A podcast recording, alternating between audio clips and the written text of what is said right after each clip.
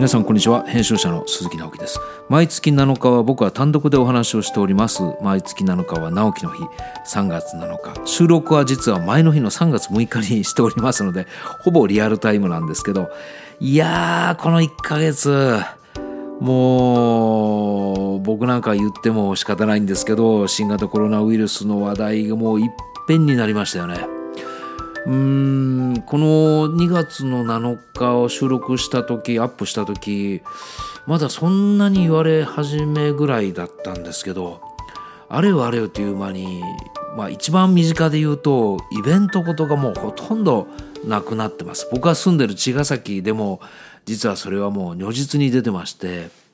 まあ、昨年その前の年からなんですけど僕自身も10年後の食卓っていうのを毎月、えー、いろんなゲストをお招きしましてゲストのトークが1時間半食事をみんなで1時間そしてディスカッションをまた1時間半と4時間のイベントを毎月やってたんですよね。で本来でしたら半年ごとにやってたもんですから第1シーズン半年第2シーズン半年でで去年の台風の煽りもあって1月26日が、えー、第2シーズンの最終日になったんですね。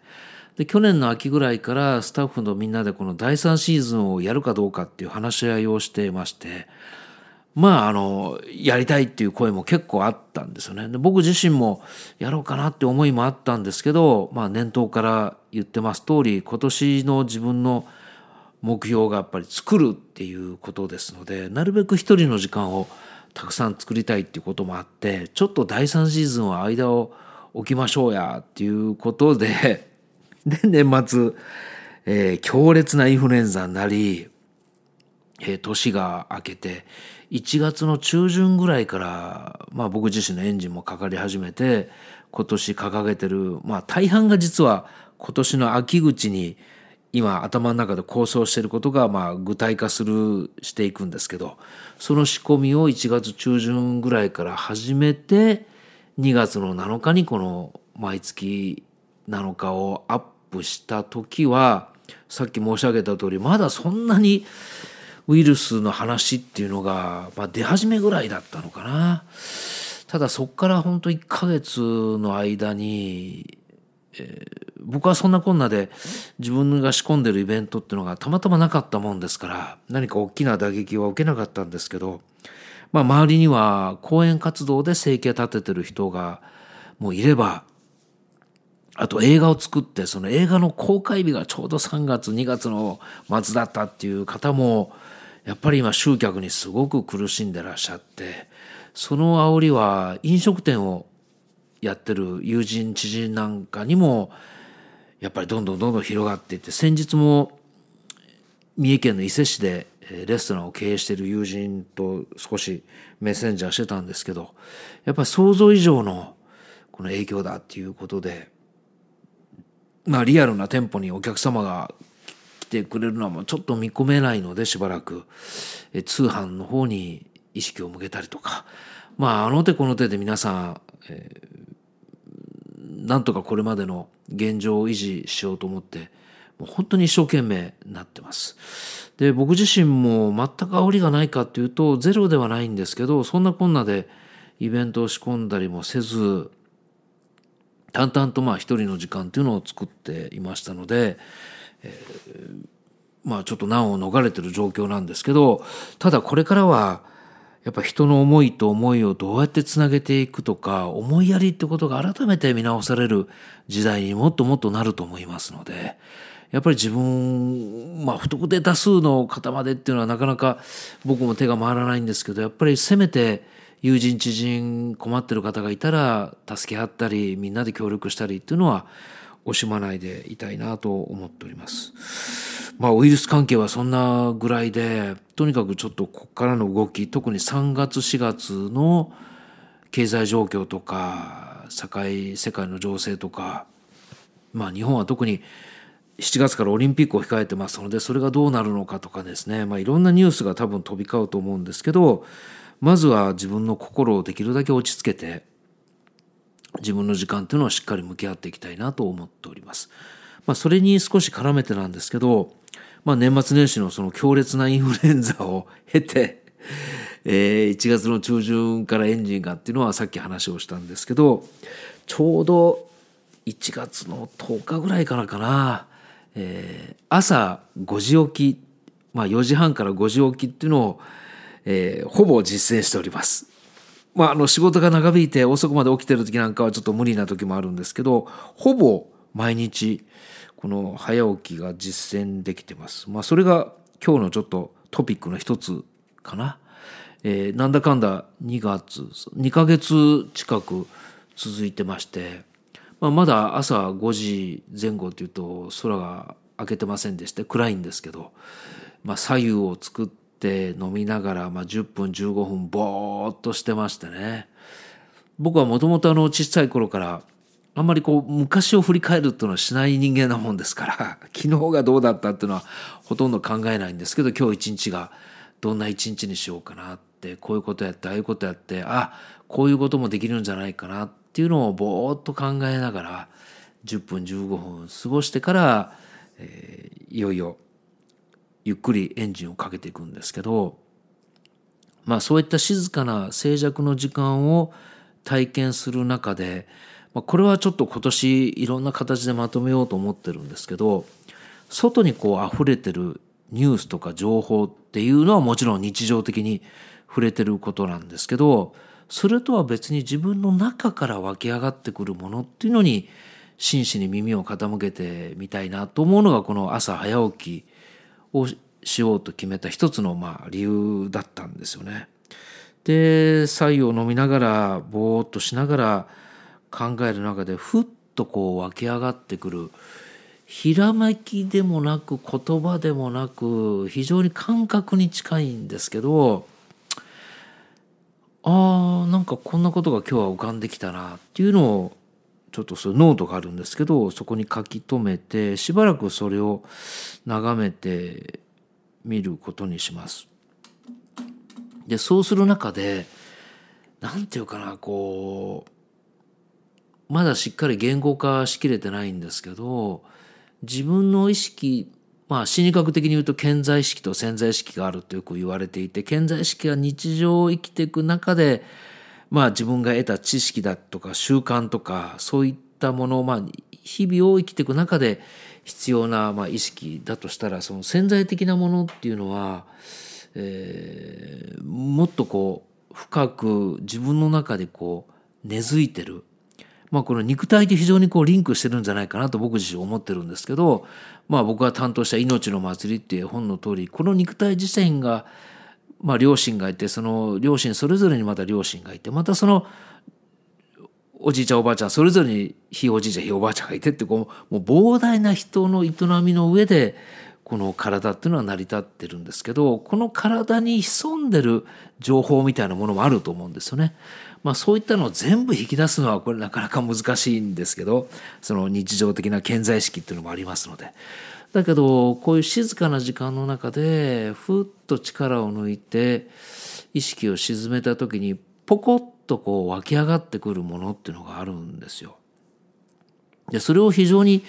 こう書き留めて、えー、見直す中に、まあ、自分なりにですよ自分なりにこう伝わ通用する情報っていうのもいくつかあってそこを日常と照らし合わせるまあ余裕っていうかなそうまあ時間静かな時間と呼んでるんですけど、まあ、そういったものをなるべくこの2ヶ月間持つようにしてました。そうしますとねこう外で動いてる情報だとか自分の日常っていうものとまた別のラインがこう現れてくるんですよね。こうなんか目に見えるものじゃないので非常に言葉選ばないと怪しい話になっちゃうんですけど僕は実は目の前にそのラインがいくつもこの12ヶ月できてまして日常生活はなるべく穏やかに、えー、冒頭に申し上げたこの茅ヶ崎の事務所で仕事を淡々としていくっていうのをやってるんですけどそれとほぼ同じぐらいの比重で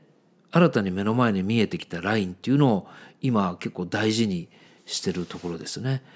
で作るっていうのがまあ今年のテーマなのでいろんな創作物を今仕込んでるんですけどそういう時に意外とそのラインっていうのが生きてくるんですよね。最初ふっと浮かんできた時ってこれ何なのかなっていう思いもあったあることがほとんどなんですよねこれこれ何かなって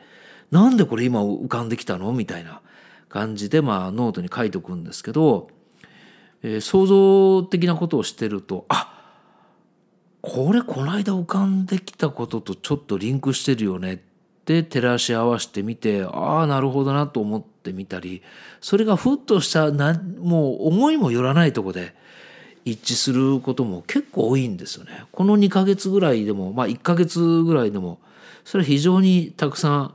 そういう出来事がありました。まあそのうちの一つなんですけどえっ、と先月、え、先月末27日の木曜日。実はあのある出版社の社長とお会いしてたんですよね。でこれ桜井秀則さん。もう今年3月4日で89歳になられた。もう出版業界の重鎮中の重鎮なんですけど。まあ遠藤周作周作さんや川出康成三島由紀夫松本清張さんとも歴々の作家とまあ親交を持っていてまあ歩く生き字引みたいな方ですよ。でもともと存在は知ってましたし、何度かお会いしたこともあったんですけどこの2月の27日に2時間ぐらいちょっとまあじっくり話す機会がありましてちょうど目の前30センチぐらい50センチぐらいか。30センチじゃないすごい近距離ですけど50センチぐらい560センチぐらい離れてこう対面でお会いして話を聞いてまあその時88歳だったんですけどまあ肌の色艶だったり目の輝きだったり話す言葉の内容こういうことがしたいああいうことがしたいと。まあ実はこのオンエアされてる3月6日にはもう解禁になってるんですけど3月4日の夜9時かな。YouTube にもデビューされましてね、えー、桜井秀則の書斎っていう番組をされ始めたんですけどまあその息遣いに1月22月の27日に触れまして僕はあの神楽坂にその会社があるんですけど神楽坂の駅までの帰り道本当にこう衝撃すぎてちょっとこう身震いしたんですね。僕あんまり身震いとかないんですけどすごいご縁がつながったなって。うんというのはちょうど桜井社長と僕は34歳違うんですけど、まあ、そういう方が元気いっぱいで、まあ、ある意味僕よりも元気いっぱい意欲的にこれから何してこうかこれしてこうかっていうのを語られたその息遣いを、まあ、今でも思い出したら、えー、ブルッとくるんですけどあこのタイミングにこういう人と会えたっていうのはもうビンビン感性響いてくるんですよね。えー、さっきちょっと申し上げたいろんなラインがこう日常僕自身の日常生活の中でその日常とは別にいくつものラインが今もうででき始めてますのでそのラインのどれにも桜井秀則さんっていう方の存在がこうつながった感覚なんですよね。でフェイスブックにも書きましたけど2月の22日に僕の心の師匠でもある東條百合子先生がやっぱ90代でお亡くなりになりましてその数年前にはやっぱり心の師匠僕はあの編集者人生の一番最初作った本が東條百合子先生で2冊目が佐藤初音先生だったんですけどこの初音さんもやっぱり数年前にお亡くなりになって。えー、今4月から命のスープを習いに新たに習いに行くんですけど辰巳よし子先生もまだご存命で90今年4歳5歳、まあ、そういった女性たちの師匠が多かったんですけどいやーこの桜井先生桜井社長久々に男性で背中を見ていたいなと思える人と出会えたっていう喜びに今変わっております。まあ、こういった出会うからそう思うのか、えー、今日そのお話ししたラインいくつものラインの存在があるがゆえにこういった人と出会わされるのかっていうのはそのどっちがどっちか僕は分からないんですけど